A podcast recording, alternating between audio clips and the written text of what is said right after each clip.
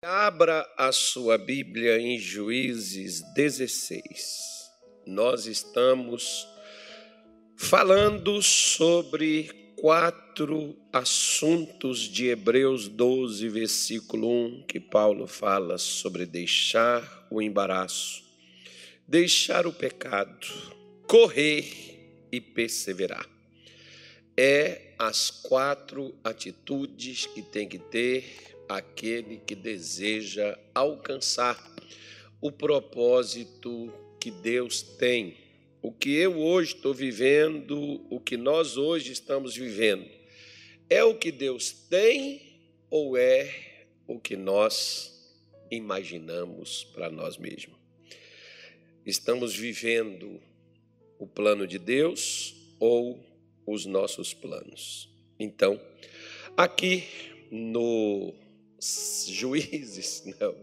Uma vez eu falei tanto sobre Juízes 6 que eu já dizia para as pessoas na igreja: abra sua Bíblia em Gideão 6. Todo mundo sabia que era Juízes, né? porque Juízes 6 fala sobre Gideão. Então, é, a partir do 13 fala sobre Sansão, esse fenômeno, uma das cópias da mitologia grega, por exemplo, é usada né, nessa atribuída essa força que Sansão tinha. Então criaram aí várias várias coisas aí para imitar mais ou menos. Sansão não era um mito, segundo a Bíblia, era um homem normal, nascido de uma mulher, de um homem, mas com um propósito.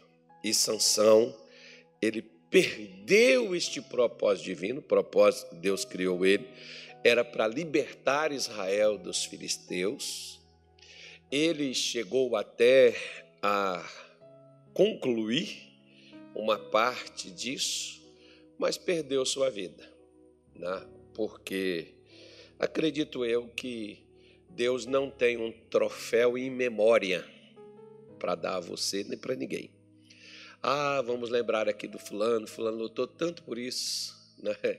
E aquilo ali se cumpriu, fulano já foi. Acho que isso não é o plano de Deus, não.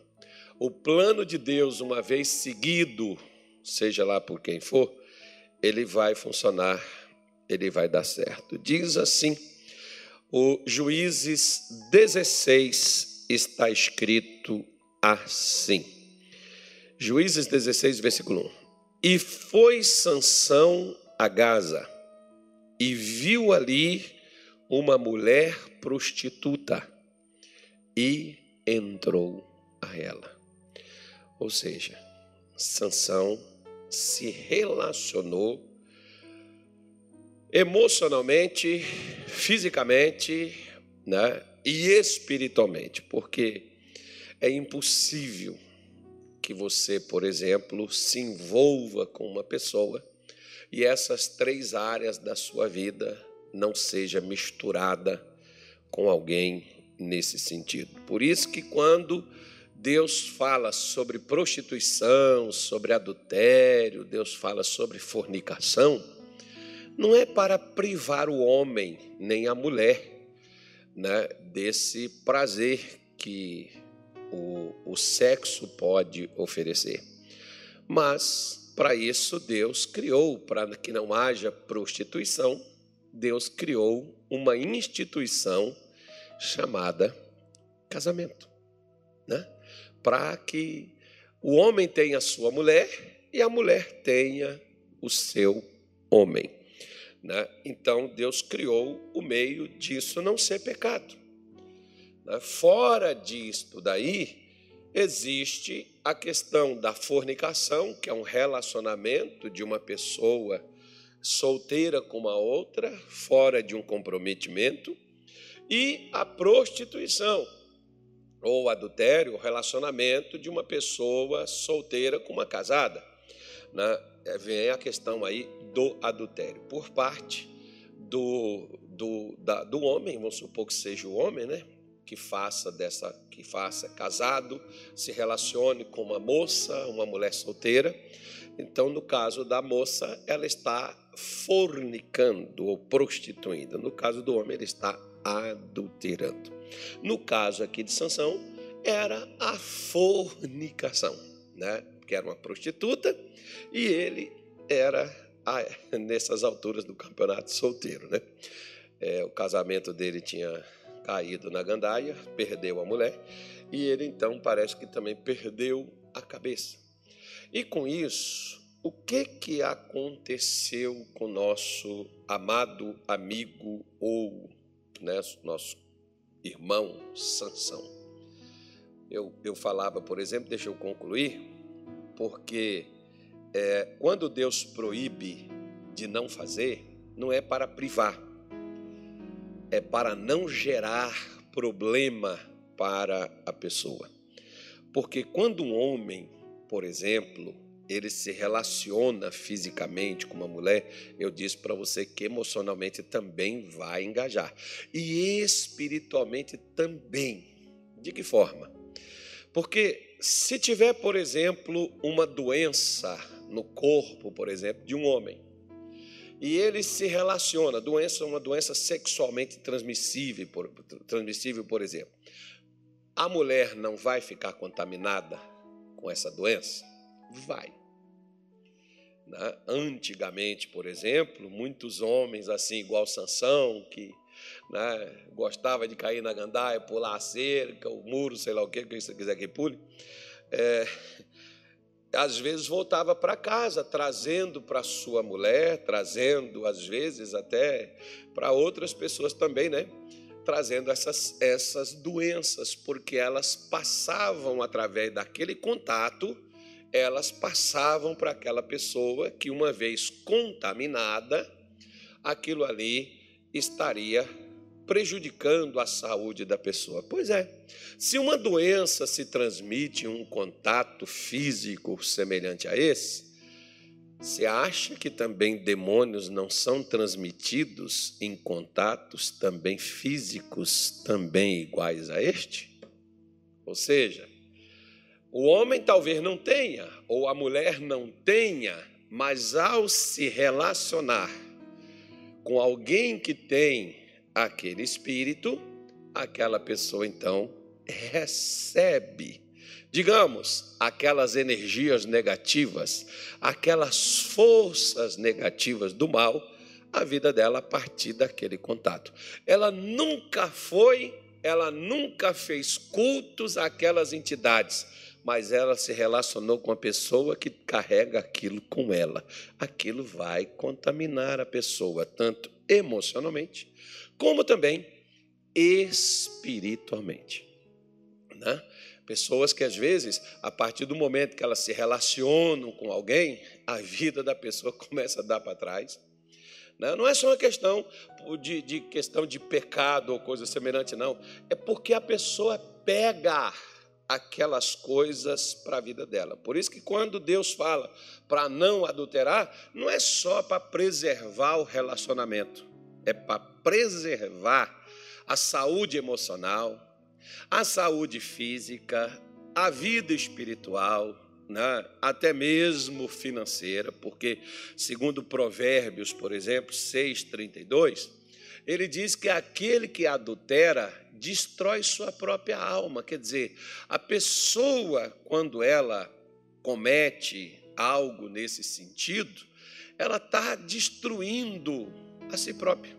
Ela está destruindo sua própria vida. Não precisa mais de demônios para destruir. A pessoa que comete esses atos, ela consegue se destruir ou se autodestruir, né? Não vai precisar mais de demônios ali, ela só dá conta. Ou seja, os demônios não precisam mais cuidar daquela pessoa, ela está liquidada. Por isso que às vezes você vê hoje pessoas com tantos problemas, pessoas né, com a alma, a, os pensamentos negativos, pessoas sem expectativas, pessoas sem esperança, pessoas tristes, pessoas desanimadas, pessoas não que eu estou falando que todo mundo está desanimado está fazendo isso, mas você vê pessoas com a alma destruída. A alma é onde passam os nossos pensamentos, sentimentos. Você vê pessoas, por exemplo, insensíveis né, a tal ponto de um homem abandonar sua esposa, com sua família, com seus filhos ainda pequenos, são pessoas com a alma estragada. Mulher que deixa o marido com os filhos, some no mundo, cai na gandaia com outro. Enfim, não pode uma pessoa dessa ser normal. A pessoa está desequilibrada emocionalmente, psicologicamente, está né, tá com um parafuso fora do lugar. Então, quando Deus diz para não fazer, é no instinto de preservar né, a gente, nos poupar daquele sofrimento, daquela, daquela situação, daquela condição porque é, Satanás sabe que a melhor maneira de enfraquecer o homem é fazer ele pecar, seja de uma maneira ou de outra. Nós sabemos que fisicamente Sansão era um homem muito forte. Então, não se conseguia controlá-lo, dominá-lo, não se conseguia, como mil homens foram até Sansão, com espada, Sansão com a cabeça, né, aqueixado, o osso.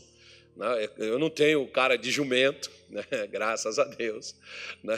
Então, Sansão, com o osso da queixada, o maxilar, aqui, essa parte aqui que vem cá em cima aqui do jumento, Sansão, com o osso daquele, ele venceu mil homens. E eram homens treinados, guerreiros, soldados valentes. Então, por aí você vê que o camarada era um cara fora do normal além de ser mil, eram soldados treinados para a batalha. E ele, numa parte inferior, né, conseguiu esse grande feito. Mas caiu com uma mulher sozinha. Mil homens ele venceu e uma mulher sozinha o derrotou. Só para você poder ver o que que o tal do bichinho chamado pecado ele faz comigo ou contigo, quem ele conseguir laçar, quem ele conseguir prender, seja o pecado da prostituição, da mentira, do roubo, da desonestidade, da falação demais da vida dos outros, da fofoca, qualquer tipo, não importa a natureza do bicho, o bicho é perigoso e nós devemos estarmos atentos quanto a isso para não dar a oportunidade para que o pecado ele possa nos destruir. Então diz a Bíblia que ele entrou a essa mulher e diz assim: "E foi dito aos gaditas, Sansão entrou aqui. Foram pois em roda e toda noite lhe puseram espias à porta da cidade. Porém, toda noite estiveram sossegados, dizendo: até a luz da manhã esperaremos. Então o mataremos. Porém, Sansão deitou-se até a meia-noite. E à meia-noite se levantou e travou das portas da entrada da cidade com ambas as ombreiras e juntamente com a tranca as tomou, pondo-as sobre os ombros e levou-as para cima, até o cume do monte, que está defronte de Hebron. E depois disso, aconteceu que se afeiçoou a uma mulher no vale de Sorek, cujo nome era Dalila. Vamos dar uma parada aqui. o maior problema do tal do pecado, irmão, é que ele não começou com. Dalila não foi o problema de Sansão. Dalila foi o fim de Sansão. O problema dele começou, que tem pessoas que dizem assim: ah, pastor, que quando eu casei com essa mulher, essa mulher acabou com minha vida. Você já estava com sua vida acabada. A mulher foi só a consumação da coisa. E o marido também. Pastor, foi só eu casar com esse homem, esse homem acabou com minha vida. Não, sua vida já estava na, na cuia. Né? Esse camarada só deu tiro de misericórdia. É mais ou menos assim. A Dalila é que aparece como a vilã da história. Eu fiz questão de mostrar a você, ó, que mesmo ele fazendo já besteira, ele não perdeu imediatamente as suas forças. Sabe aquela pessoa que aqui que está o perigo. Sabe aquela pessoa que ela está fazendo coisa errada, mas as coisas ainda estão tá dando certo para ela? E você pega e fala assim, fulano, olha, abre seus olhos. Ele diz assim, ah, que besteira, que nada, eu estou bem, eu tô, eu, eu, eu, eu tô, cara, eu estou fazendo tudo, eu estou de boa, está tudo dando certo para mim, né? a minha vida está indo de vento em polpa. Mas, rapaz, parece a história do bêbado, né? Que o camarada chegou para o bêbado e disse assim para ele: rapaz, para com essa bebedeira, cara, bebida mata. É, diz: mata coisa nenhuma. Mata sim, rapaz. É porque vai, vai o cara disse assim: Eu estou bebendo desde que eu me entendo por gente. O cara falou assim: É, mas é assim mesmo, ela vai matando devagar.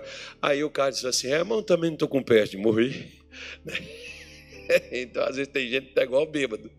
Ó, oh, pastor, eu sei que eu estou errado, mas eu sei que eu pisei na bola, ninguém ficou sabendo, mas Deus mesmo assim, você vê, por exemplo, quer ver? Olha para cá.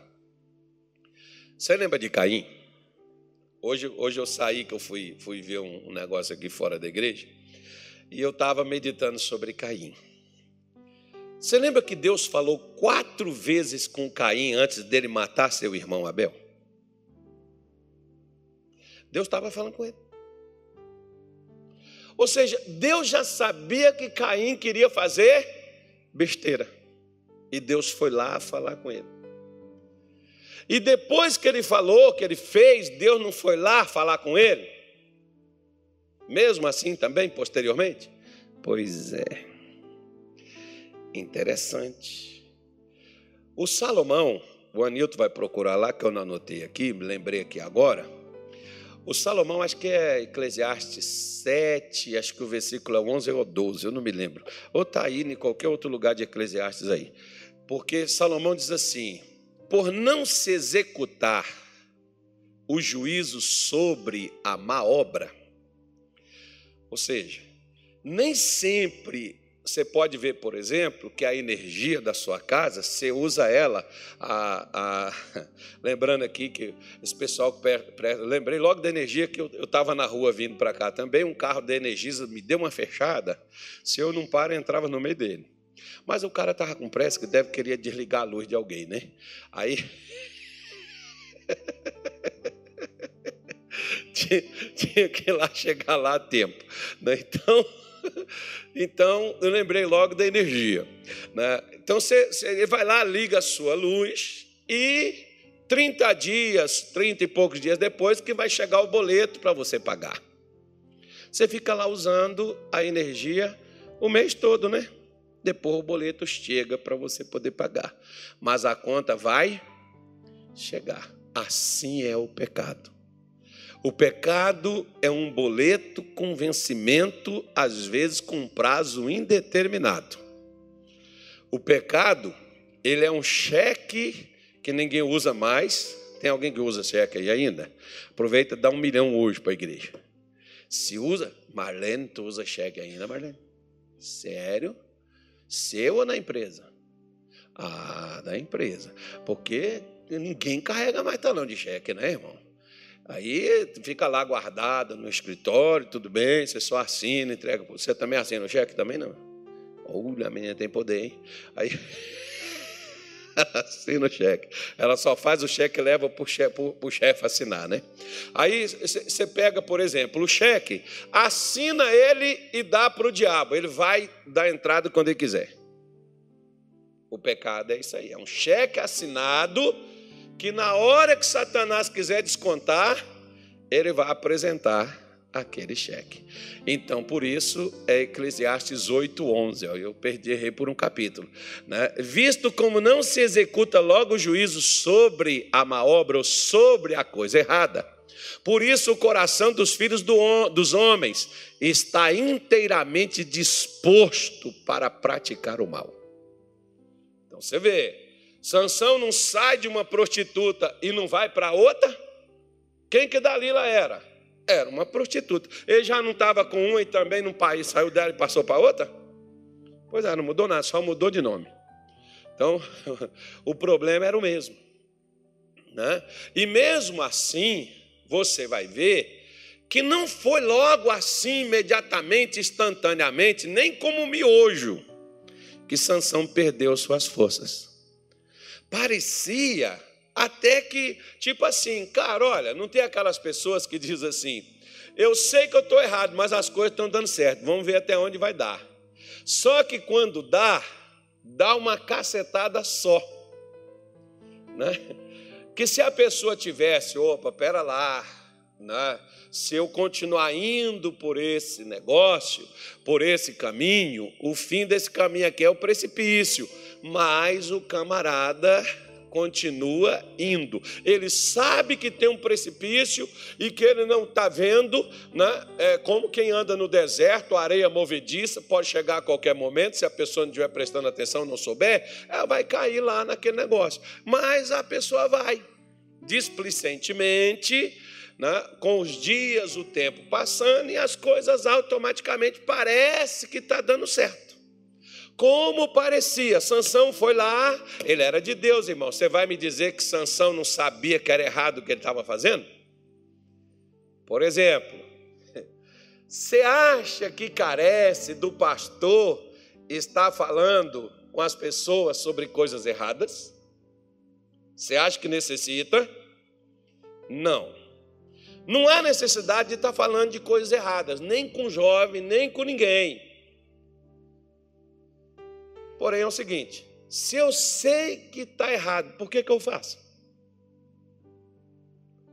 Se eu sei que aquilo vai me fazer mal, por que, que eu faço? É aqui onde as pessoas às vezes não param para pensar. Se as pessoas parassem para poder pensar, elas não iriam adiante com aquilo que elas estão fazendo que elas mesmas sabem. Tem gente que vem conversar comigo e eu fico pensando assim comigo, cara, para que, que essa pessoa veio falar comigo? Porque ela diz assim, pastor, eu sei que eu preciso melhorar. Então, criatura, por que você não melhora? Parece assim, pastor, eu quero continuar fazendo o que eu estou fazendo. Ore para mim, para mim ter mais força para mim continuar fazendo errado, porque desde que Deus me abençoe, eu resolvo meu pepino né? eu continuo vivendo errado. Meu irmãozinho, e se tu morrer assim, para onde tu vai? Que a gente só pensa resolver os problemas cá embaixo, né? E se a gente for promovido, para onde será? Por fogo não, nem conversa, pastor, nem toca nesse assunto. Pois é, mas a gente devia falar, a gente devia pensar. Por quê? Porque tem gente que está partindo antes da hora na nossa cabeça, né? Na nossa visão. Então a gente não sabe qual é a hora. O que, que a gente precisa fazer? Estar pronto para essa hora quando ela chegar. E nada melhor do que estar pronto fazendo o certo que fomos criados, que fomos feitos para realizar, porque Deus tem um propósito e pôs os planos na nossa frente, e nós não passamos para estes planos porque não queremos deixar os nossos para seguir o de Deus. Aí vamos dar com os burros na água, como diz o ditado, né? A casa vai cair. E quando a casa cair, a gente ainda tem a cara de pau de dizer assim: Meu Deus, por que, que o senhor deixou isso acontecer? Aí Deus diz: Fui eu que fui fazendo as coisas que foi provocando a casa e caindo aos poucos até chegar à tragédia. Foi Deus que foi provocando as coisas, não pelo contrário. Mesmo Sansão fazendo coisa errada, Deus ainda estava dando ele forças. Se ele tinha força para fazer coisa errada, ele também tinha força para fazer aquilo que era certo. Ele não fazia o certo por uma opção, porque ele quis continuar usando a força de Deus para poder fazer aquilo que ele queria. Eu me lembro quando eu cheguei na igreja em 1992 eu já contei algumas vezes, eu chorava de ficar assim, água no chão, e a minha oração era sincera. Ah, se tem uma coisa, por exemplo, eu até, até quem é sincero, irmão, quem é sincero não consegue mentir, porque quando você é sincero, se você estiver mentindo, sua mãe percebe logo. né, seu marido, sua mulher, vai perceber. Se você é sincero e você contar, nem contar mentira você sabe. Porque a sinceridade não deixa você mentir. Então, a minha, a minha, a minha vida, por exemplo, né, a minha oração, eu chegava na igreja, eu chorava, falava com Deus ali, abria o coração, até que um dia Deus me disse assim: Carlos, me diga para que, que eu vou te curar para você continuar fazendo o mesmo que você já faz? O mesmo que você já faz, você já tem força para fazer. Agora, tipo assim, quer ver? A gente não pode falar isso com os outros, não, que os outros não gostam. Um dia eu falei isso com um cara, ele era viciado em cocaína e ele disse que é, ele não conseguia, tinha seis anos. E eu falei assim, irmão, por um acaso a cocaína vem voando para o seu nariz? Ele falou, não, senhor. Como é que você faz para adquirir cocaína? Ah, eu saio lá de casa, vou até a casa do cara, ou então, no mínimo, eu tenho que ligar, pedir ele para fazer uma entrega, que os caras já entregam também, né? Tem o delivery também do, na coisa. O negócio é bem organizado, por isso que é organizado, irmão. Os caras é mais organizado que nós, pastor. Não, aí, aí ele foi e disse assim, mas geralmente eu vou buscar. Tá bom. Então, toda vez que você der vontade, por que você não vem para a igreja? E chega aqui e fala ali, ó, vai ali na frente do altar e diz assim: Deus, a minha vontade é encher a minha cara de pó, é puxar um, um negócio, um baseado aqui para dentro, aqui, encher minha cara. Mas eu vim aqui para o Senhor me ajudar, me dar força. Porque se você tem força para levantar da sua cama, para poder ir lá comprar o pó, por que você não usa essa força para levantar da sua cama e vir na igreja e fazer uma oração a Deus? Você não vai lá e pede o cara quanto é de pó que tu quer? Pois é, então por que você não usa isso para buscar a Deus? Ou seja, você só está usando forças para fazer o que não presta. E quando é para você fazer o certo, você diz assim: Eu não tenho força para fazer. Não, força você tem. Você usa pelo que você quer. Olha, o dia que você sentir por Jesus tanta vontade de estar com Ele, de ter Ele, igual você tem vontade de encher tua cara de pó, você vai se libertar. Por quê? Porque eu e você só fazemos o que se torna prioridade para nós. O que é prioridade para você? Se prioridade para você é a sua casa, você vai largar tudo que você vai fazer na vida. Você vai vender carro, você vai vender bicicleta, porque a prioridade sua é a casa. Tudo que você trabalhar, casa.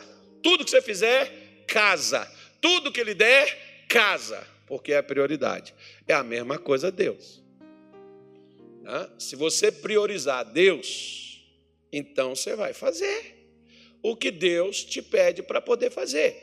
Agora, se você não prioriza, você faz o que você quer e a coisa vai dar errada e você vai colocar a culpa na sua mãe, no seu marido, no seu pastor e vai colocar a culpa em Deus no governo, no presidente, ou em qualquer outras coisa, na política, na indústria, no mundo, nos gananciosos, nos revoltados e por aí afora vai. Nós só nunca iremos identificar que o problema somos nós. Né? Mas a Bíblia diz, versículo 4 do capítulo 16 diz assim: E depois disso aconteceu que se afeiçoou. Legal essa palavra, hein? Afeiçoou. Alguém aqui já afeiçoou por alguma coisa, não? Você não afeiçoou por essa mulher, não? Ah, é, tanto é que tu levou ela para viver contigo, é? Afeiçoou, ficou fascinado. Pode a mãe levantar o cunhado. Tem cunhado chato lá, não? Não vai falando uma coisa dessa, pelo amor de Deus. Depois o cunhado não chama você para comer aquele churrascão de abóbora. Aí. Ó, oh, eu ensinei vocês o churrasco de abóbora, mas não ensinei o de banana. Ensinei o de banana? Eu fiz de banana, ó. não tinha chocolate e nem leite condensado, mas o pastor comeu. Fiz com outra coisa, porque quem não tem cachorro, caça com gato. Né? Nós não tínhamos nem o chocolate que eu falei, nem o leite condensado. Aí eu fiz com mel e queijo. Não ficou bom, pastor? O pastor comeu. E mais um pessoal que foi lá, comeu também. Disse, bom, pelo menos não reclamaram, né? Mas então faça um churrascão de banana, irmão. O negócio é bom. Né? Aí, afeiçoar é ficar fascinado. Em outras palavras, do outro lado, o pessoal dizia assim: parece que o fulano está enfeitiçado, porque ele botou isso na cabeça dele e não tem quem tira. Isso é feitiço. Não, mas não precisa ninguém lá no negócio dar para um guia para a pessoa ficar enfeitiçada, não. Basta a pessoa colocar algo na cabeça dela, como eu te falei. O que que o nosso amado amigo irmão Sansão começou a fazer? O cara ficou tão fascinado com a Dalila, e o pecado, irmão, tem que ser uma coisa que mexa com a gente, senão a gente não vai não. Já viu, por exemplo? Uma moça amada pelos seus pais, cuidada com amor e carinho desde pequenininha, né, com toda aquela coisa como muitos pais têm com seus filhos. Para essa moça deixar a casa de seus pais, ela tem que encontrar um cara que fascine ela. Ela não vai sair dali. Quando ela encontra aquele camarada que fascinou ela, que encantou ela, e às vezes, irmão, esses caras são feios para chuchu. Porque você vê uma mulher bonita casada com os caras feios, irmão. Por que isso que isso acontece? É a tal da fascinação, porque o cara é feio, mas ele, ele sabe ser carinhoso, ele sabe ser atencioso, ele sabe ser respeitoso, que é aquilo que fascina uma mulher, porque o que fascina uma mulher, né, assim como um homem, não pode ser só a beleza externa, porque a beleza externa, irmão, é só enquanto está em dia. Daqui uns tempos, essa beleza começa a se decompor. essa beleza começa o estágio de transformação. Né? E lá se foi, né? acabou tudo. Então, a pessoa tem que estar fascinada. Então, o, o Sansão, ele ficou fascinado, encantado pela Dalila. Chamou a sua atenção em tudo, mais do que a Deus. Você já viu Lucas 14, versículo 26? Você lembra o que está escrito lá? Olha aí o, a encruzilhada aí, ó. O problemão aí. Pai, mãe, filho, irmão, irmã e também a sua própria vida não pode ser meu discípulo. Olha o problema aí. Quem, com quem que Sansão antes era encantado, fascinado? Com Deus. Creio eu que com a oração, com louvor, com a leitura da Torá, Sansão era encantado com o culto. Agora Sansão está encantado com o prazer. O prazer está encantando Sansão. O que é que está encantando você?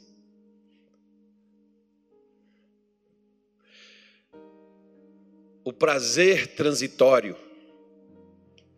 Que, como eu te disse, não que seja pecado a pessoa ter o prazer, mas ele não pode estar acima do prazer a Deus, a ponto de afastar a pessoa de Deus. Por que, que Deus pediu para Abraão levar seu filho? Os muçulmanos dizem que era o Ismael, os judeus dizem que era Isaac, a Bíblia fala que é Isaac, então vamos ficar do lado do judeu, né, irmão? Vamos ficar do lado da Bíblia. Mas os muçulmanos dizem que quem foi lá, Deus pediu, foi Ismael. O, o que interessa é que Abraão está aí, né, e a fé está aí, pronto, e, e, vida que segue. Mas vamos lá. Né, o que, que acontece? Vamos falar de Bíblia. Né? Por que, que Deus pediu Isaac para Abraão? Porque o amor de Abraão por Deus estava menos do que o amor, estava menos do que o amor de Abraão por Isaac. Eu posso, eu devo amar a minha esposa? Sim.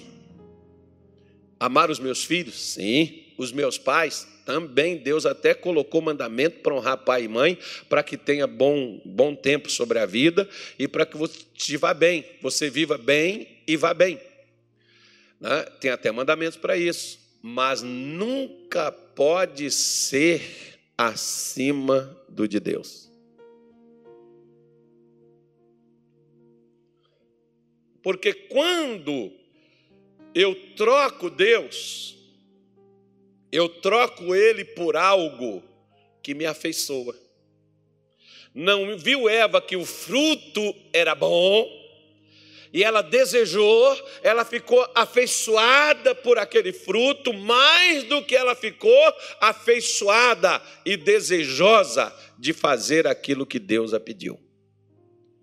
Quando eu e você, aqui que está o problema, quando eu e você temos mais afeição pelas coisas do mundo, da carne, dos olhos, da vida, quando nós temos mais afeição a isso do que a Deus, é aí que está o nosso problema.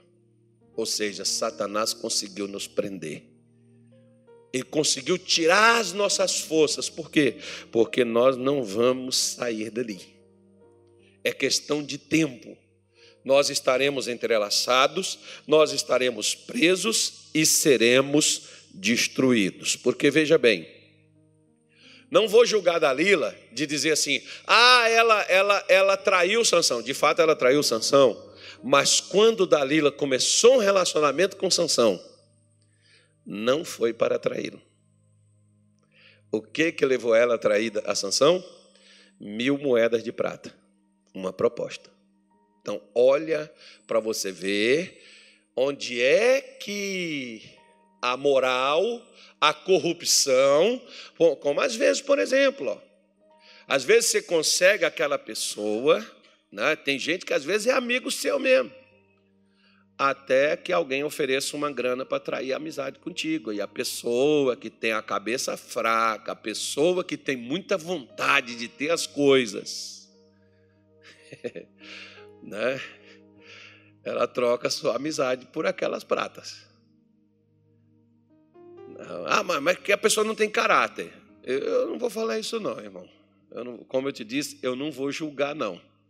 Porque se a pessoa não estiver, isso eu te afirmo, se a pessoa não estiver bem com Deus, Judas trocou Jesus por 30 moedas. Dalila trocou Sansão por mil moedas. Foi mil mesmo, né? Foi mil moedas. Né? É, é, é, é, mil e cem moedas de prata. Foi mil e cem. O versículo 5 diz isso daí. O finalzinho dele aí. Né? Mil e cem moedas. E tem pessoas que trocam por uma mentira. Tem gente que troca pelo fingimento. Tem gente que troca por um, uma mulher. Tem gente que troca por um homem.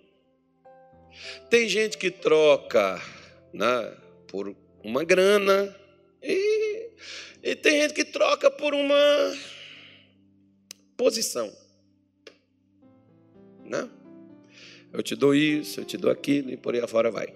Então, vamos Vamos passar. Versículo 6 diz assim: ó. Disse, pois, Dalila a Sansão: Declara-me, peço-te, em que consiste a tua grande força e com que poderia ser amarrado para poderem afligir. Irmão, quando alguém pergunta você, imagina, olha, quando alguém te pergunta como é que pode te destruir, Tu ainda vai conversar com uma pessoa dessa, filho de Deus? Pelo amor de Deus. Não, oh, não mas oh, eu estou falando com você, mas veja bem uma coisa. Eu conheci uma mulher, ela era casada e ela era obreira da nossa igreja, ela tinha uma parente dela num outro estado. E ela foi lá para esse estado fazer uma visita, ela, o marido. Elas, eles cresceram, os dois cresceram juntos, eles chegaram na igreja lá, né, buscaram a Deus e eles começaram a crescer, eles formaram um comércio para eles, eles estavam é, bem, né, financeiramente estavam bem. Tanto é que foi viajar para a casa da família, né, curtir um pouco. E quando Lá ela chegou, a irmã dela falando das dificuldades, das lutas, né, os problemas que estava tendo lá, e a situação sem oportunidade. É, ela levou a irmã para trabalhar com ela e ajudar a irmã. E aquelas coisas de irmã, né? E contando como é que o marido era com ela, como é que eram os dois a irmãzinha, tadinha, cabeça fraca. Ai, eu queria um homem assim. Se ela já tem um homem assim dentro da casa, para que ela vai procurar lá fora, irmão? O que, que você acha que aconteceu? Ela está até hoje com o marido da irmã dela, que a própria irmã deu todo o serviço para ela. Toma, irmãzinha, ó, tem coisa.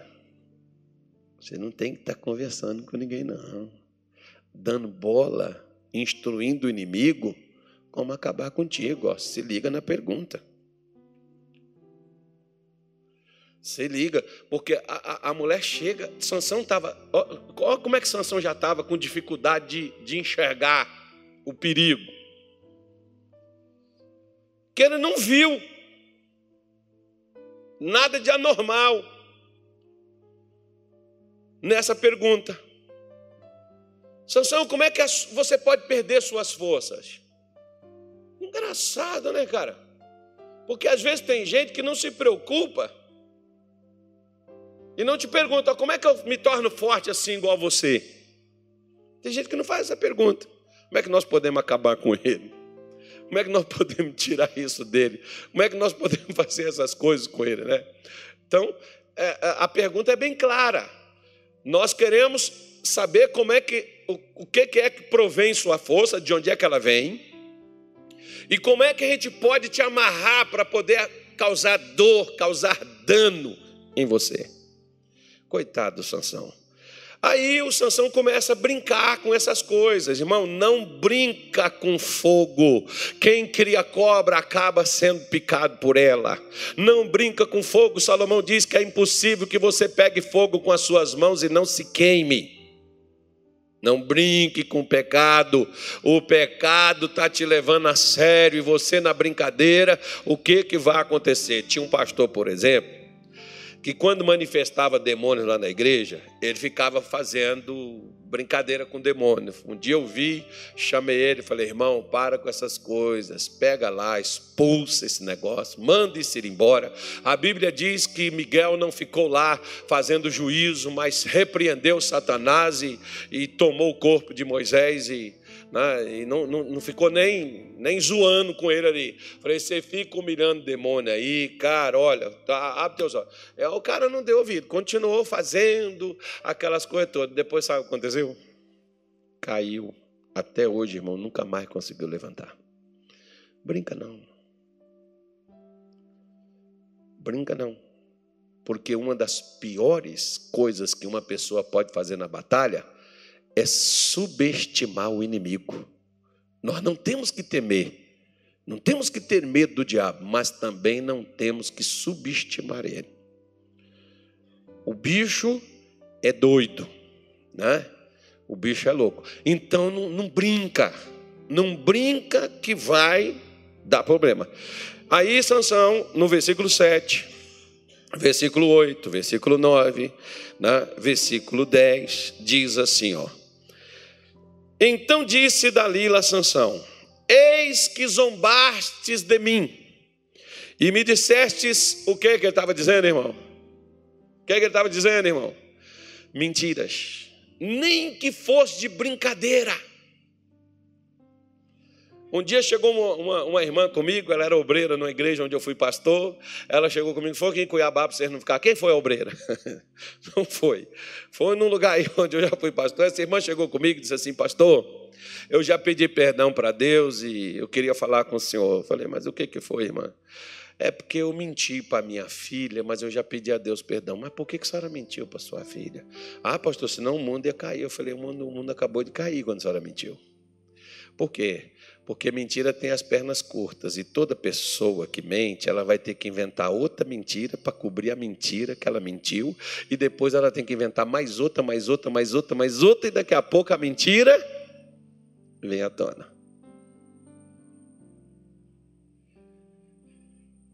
Sansão mentiu para Dalila e Dalila está chegando, ó. E Dalila diz para ele: Declara-me agora com que poderia ser amarrado. Né? E aí ele me disse: Se me amarrasse fortemente com cordas novas. Foi lá, amarraram ele com cordas novas. Versículo 13 de novo. O que que ela fala com ele, ó? E disse Dalila Sansão: Até agora zombaste de mim e me dissestes mentiras com que poderia ser amarrado. Irmão, o bicho está tão doido que ele não percebe para que essa mulher tanto queria saber porque, como é que amarrava ele. É a mesma coisa da pessoa te perguntar assim: como é que eu quebro você? Como é que eu pego? Como é que eu te destruo? Como é que eu te arrebento? Como é que eu te violento? O que, é que eu tenho que fazer? Né? É, parece aqueles cara que a moça posta aqueles, aqueles negócios assim nas redes sociais, disse assim: Oi, linda, como é que eu posso falar com você? A besta ainda manda o telefone. É. Ai, Senhor, Deus tenha misericórdia. Né? E uns doidinhos também por aí. Aí, o que, que o Sansão ele faz? Né? Ele diz assim: ó, e ele disse: Se teceres sete tranças dos cabelos da minha cabeça, com os lisos da teia, e ela os fixou com uma estaca e disse: Sansão, os filisteus vêm sobre ti. Então Sansão se despertou do sono, arrancou a estaca das tranças tecidas juntamente com o listo da teia. Então ela disse: Como dirás? Tenho-te amor, estando comigo o teu, não estando comigo o teu coração. Já três vezes zombastes de mim e ainda não me declarastes em que consistes a tua força. E sucedeu que o que que Dalila fez com ele? Importunando-o. Sabe aquela pessoa que fica, que você já, você já não está suportando, mas tu fica aguentando? E tu ainda fica, ei, irmão, sai fora, chuta que é laço. Não dá mais importância para isso, não responde nem a pergunta que lhe fizerem, irmão. Blo não bloqueia. Como é que faz? Bloqueia? É, bloqueia. Como é que faz outra coisa? Como é que faz? Deleta. Joga fora, irmão, sai fora. Eu já tive gente que vem com conversa mole comigo, fala assim, ó, se você quer levar por esse lado, sinto muito a partir de hoje, não falo mais contigo. Por quê? Foi porque Eva ficou conversando com a serpente, que nós hoje estamos tudo enrolado, viu, filho? Fica conversando com a serpente, fica. Fica. Fica. Fica dando papo com a serpente, que às vezes a serpente está te ocupando para você não ter tempo para Deus. Porque sabe que todo mundo que não tem tempo para Deus enfraquece. Vamos lá. Versículo 17 diz assim, ó: Descobriu-lhe todo o coração e disse: Nunca subiu navalha a minha cabeça, porque sou narizeu de Deus desde o ventre da minha mãe. Se viesse a ser rapado, ia-se de mim a minha força e me enfraqueceria, seria como todos os mais homens. Vendo, pois, Dalila que já lhe descobrira todo o seu coração, enviou e chamou os príncipes dos filisteus, dizendo: Subi ainda esta vez, porque agora me descobriu ele todo o seu coração. E os príncipes dos filisteus subiram a ela e trouxeram o dinheiro na sua mão. Então ela o fez dormir Olha, irmão, o pecado dá muito sono, o pecado dá muito cansado. Não, tem gente que está cansado porque não dorme mesmo. Mas não está falando aqui do dormir só fisicamente, que você sabe que lá no Getsemane, Jesus chamou Pedro, Tiago e João para orar, e eles não conseguiram orar, porque os olhos deles estavam pesados, era um sono espiritual. Quando a pessoa, irmão, está nesse cansaço espiritual, ela não tem ânimo, ela não tem disposição, ela não tem força. Né? É como se estivesse arrastando peso sobre a vida dela. E, e, diz assim: ela o fez dormir sobre os seus joelhos, chamou um homem, raspou-lhe as sete tranças do cabelo de sua cabeça e começou a afligi-lo e retirou-se dele. O que, que aconteceu com ele, irmão? Retirou-se dele o quê? A sua força. Uau! Diga assim, igual americano, assim, ó. Uau! Vai, fala, irmão. Uau! Irmão, quantas coisas esse cara fez, falou de mentira, fez e tudo e tal, e pecou, mas ele ainda tinha força de Deus presente na vida dele. Enquanto ele ainda estava ligado a Deus.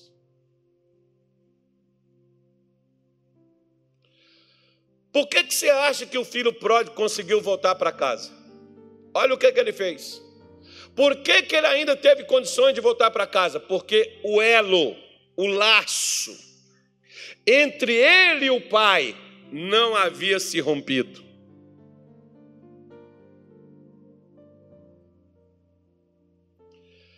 Você sabe, tinha um cantor, ele cantava uma música, e quando eu li esse trecho do Sansão, eu sempre lembrava dessa música desse cantor. Que ele dizia assim: O crente tem um segredo com Deus, o crente tem um segredo com Deus. É mais ou menos a música dele vai por aí.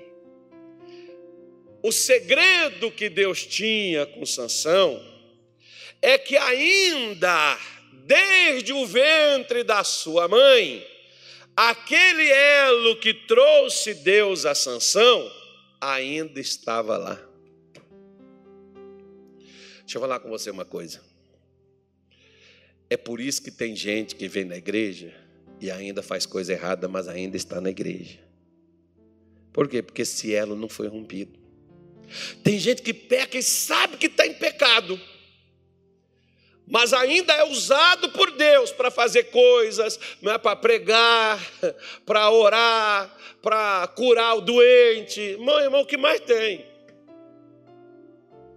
E você olha e diz assim: mas como é que pode essa pessoa estar tá fazendo isso se ela está toda errada? Pois é, mas ela ainda tem uma conexão com Deus. Se aquela conexão for rompida, ali acabou. Porque quando você corta o relacionamento definitivamente com Deus, acabou as suas forças para qualquer coisa. Qualquer demôniozinho pé de chinelo, de beira de esquina, vai te derrotar, vai te afrontar, vai te fazer vergonha. Qualquer resfriado que você pegar, você ora e não sai. Qualquer coisinha corriqueira está na tua vida e você não consegue. Você faz campanha, bebe óleo ungido, água ungida, sabonete ungido, rosa ungida, roupa ungida, manto ungido. E o negócio não sai de tua vida. Por quê? Porque enquanto o relacionamento não for refeito, a sua força não volta.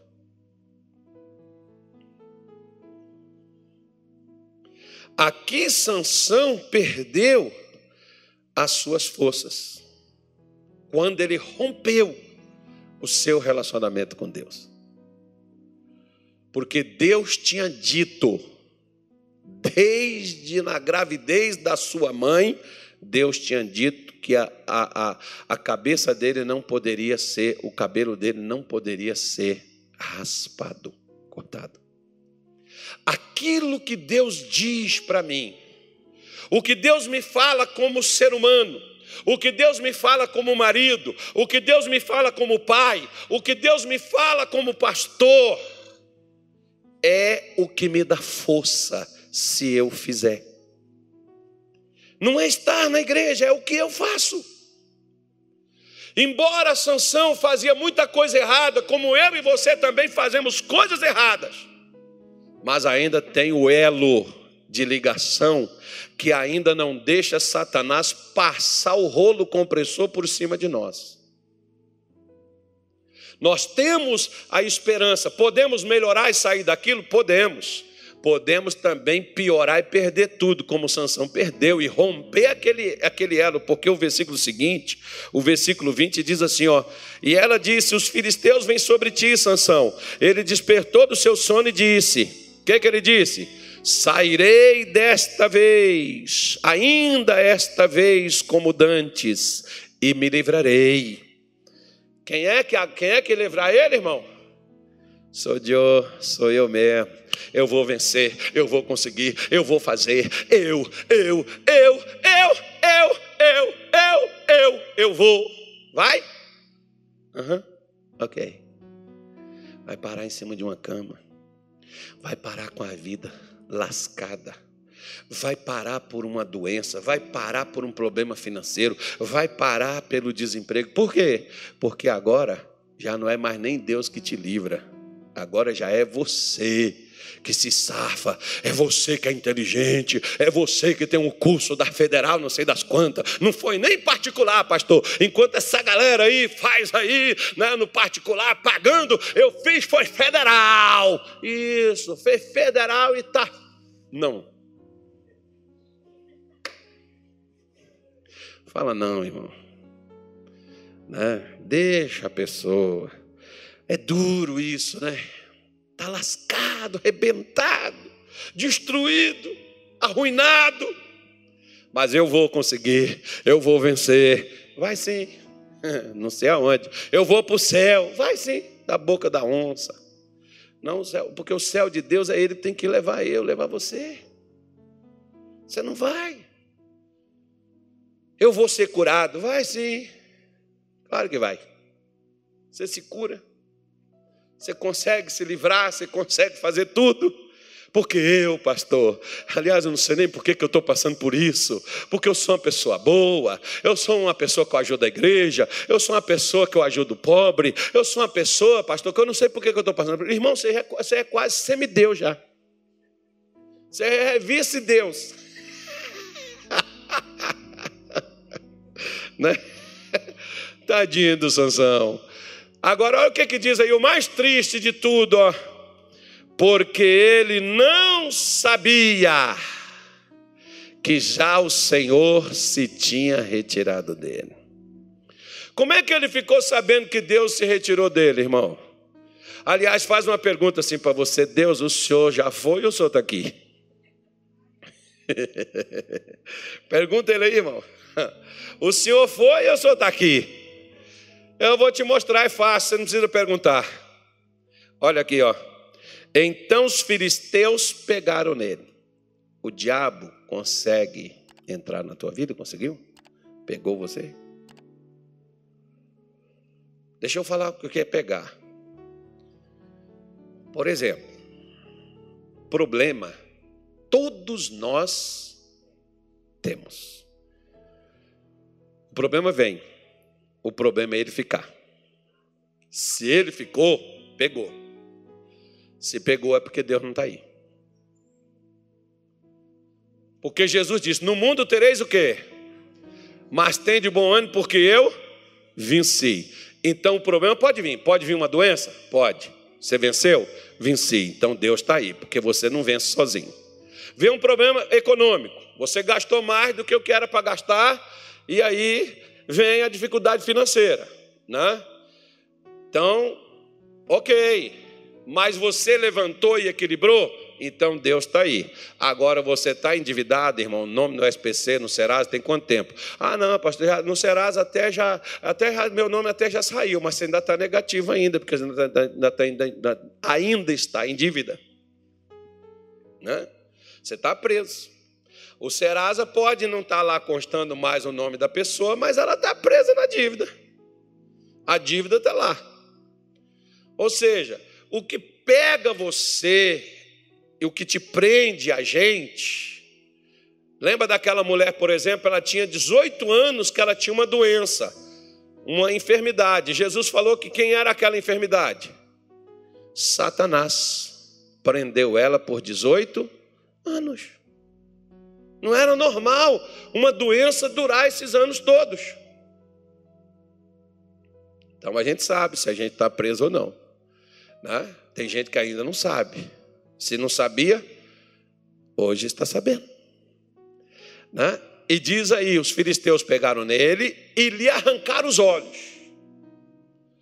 Irmão, o diabo tirou coisas de você, como por exemplo, ele não tirou os filhos de Jó, ele não tirou as finanças de Jó, ele não tirou a saúde de Jó. Tirou ou não tirou? Mas Deus deu mais dez filhos, Deus devolveu a saúde e Deus deu em dobro as finanças que ele perdeu. Porque tem crente que só fala o que o demônio tirou. Porque parece que só existe o demônio, né? O demônio fez isso, o demônio fez aquilo, o demônio tirou isso, o demônio tirou aquilo. E o que que Deus fez? Deus não fez nada? É só o diabo que trabalha? Fizeram ele descer. Olha para cá, você está descendo ou está subindo na vida? Ô oh, pastor, olha, eu não tinha alegria. Um dia uma senhora chegou comigo, ela disse isso. Eu vinha para a igreja, mas eu vinha tão triste. Eu tinha inveja do senhor. Eu falei, por que, que só tinha inveja? Porque eu chegava aqui, o senhor estava tão alegre, eu queria ter essa alegria que o senhor tem. Porque eu falava comigo, é impossível que ele não tenha problema, é impossível, ele é humano, ele é gente. De vez em quando eu vejo ele falar as coisas aí, mas o senhor está sempre alegre. Às vezes eu chegava aqui, ó, gente, hoje eu não estou legal, vou sentar aqui. Você se importa se eu sentar? Quantas vezes você me viu pregar sentado aqui? Mas não perdi minha esperança, minha alegria, minha força, minha expectativa de amanhã, tá bem, tá legal. Amém, gente? O diabo que se lasca para lá. Você está descendo ou está subindo? Porque tem gente que está na contramão da vida. Deus disse que nós estaríamos sempre em cima e não embaixo. Como é que você está? Baixo astral, devagarinho, moribundinho. Pastor, o negócio está lascado o meu lado. Ai, pastor, minha vida está só dando de mal a pior. Está na hora, Sansão. Opa, Está na hora, meu irmão, de você dizer assim: Deus, só precisa ser comigo e me levantar, me pôr lá em cima. Eu desci porque o inimigo me pegou, o inimigo me, me esmagou, o inimigo me pisou, o inimigo me jogou lá no fundo do poço. Mas tu és aquele que me pega do fundo do poço e me põe no topo. Deus está na hora de só me dar força e me colocar lá em cima de novo. Porque na força que Deus te dá, Primeiro, o inimigo não consegue te controlar, porque você é mais forte, o maior está em você. Se o maior está em você, como é que o menor está te prendendo? Hã? O inimigo consegue arrancar as coisas de você, tá bom? Ele te tirou? Ele tirou os filhos de Davi, as mulheres de Davi, dos homens de Davi, e Davi foi atrás e recuperou tudo, porque Deus disse para ele: Vai, porque recuperarás tudo. Você recupera, tirou? Então está na hora de buscar de volta, pegar de volta o que é seu. Ainda pede juros e correção monetária. Né? E, você desceu? Desci, pastor. Então levanta. Está na hora de subir. Né? Amarraram ele. Você está amarrado, irmão? Senhor, me dá força, me solta.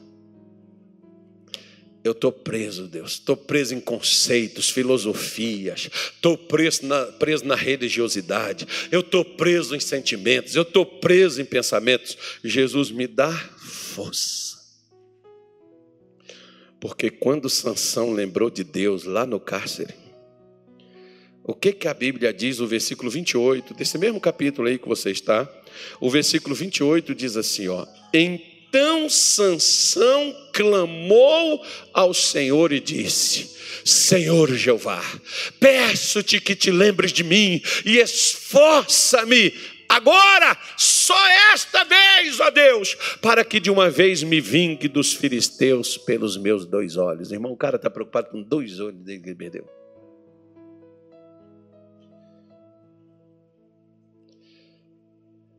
Deus deu ele força? Deu. Ele não matou mais gente num dia só do que a vida dele toda, foram 20 anos. Deus também não poderia ter preservado a vida dele? Por que, que Deus não preservou a vida dele? Porque ele não queria viver mais. Deus só te dá o que você pede. Elias chegou e disse assim: Senhor, chega, eu não aguento mais, mataram todos os teus profetas, eu fiquei só. Deus disse: Eu tenho mais sete mil, mas já que tu queres, vem cá para cá. Você vai primeiro ungir Azael, rei da Síria, vai ungir Jeú, rei de Judá, e vai ungir Eliseu, filho da Safate, em seu lugar. Ele, fez, ele, ele, nem, ele, nem, fez esse trabalho, ele, ele, foi só atrás do Eliseu e incumbiu Eliseu de fazer o resto. Quem fez foi Eliseu cumprindo a tarefa do Elias, que Deus deu para Elias. Tem coisa que Deus deu para os outros e que você está fazendo porque os outros não fizeram. Mas diga assim: graças a Deus, Deus está me dando a força, nós vamos fazendo. Né? Porque hoje, por exemplo, eu estou aqui no Mato Grosso para fazer o que Deus deu para outros, mas não fizeram. Deus disse: vai lá fazer. E se eu não fizer, Deus vai dar para outro fazer o que era para mim fazer.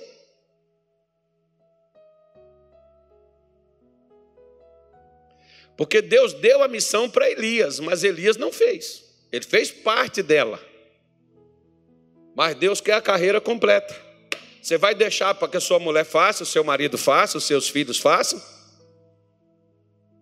Você vai deixar que outra pessoa faça o que você poderia ter sido capacitado e fortalecido por Deus para poder fazer? Você só não faz o que você não quer. Porque o que você quer fazer você não tem força, você pede, Deus dá. Foi na hora que Sansãozinho falou, lembra de mim. Aí Deus falou, falou assim: Ah, você lembrou que eu existo, Sansão? Claro que eu me lembro de você, prazer em revê-lo, meu filho amado. Vamos embora, levanta, vai lá. Quebra essas colunas tudo, arrebenta tudo, Sansão, bota tudo abaixo. Se ele tivesse falado, Senhor, eu quero arrebentar com isso tudo aqui, quebrar tudo, ainda viver. Cuidar do meu povo, cuidar do. Ah, mas, mas eu mas estou cego. Deixa eu te falar uma coisa. Quando ele tinha olho, ele não enxergou a não ser o pecado para poder ir. A Bíblia fala de um profeta cego chamado. Como é que era o nome dele, pastor? Aías. Aías. Aías. A mulher de Jeroboão, Jeroboão disse para ela assim: tira as roupas de rainha, veste roupas normais e vai até a casa de Aías. Que é engraçado, né, irmão? Os caras vivem na idolatria, mas quando eles precisam da verdade, eles sabem onde encontrar.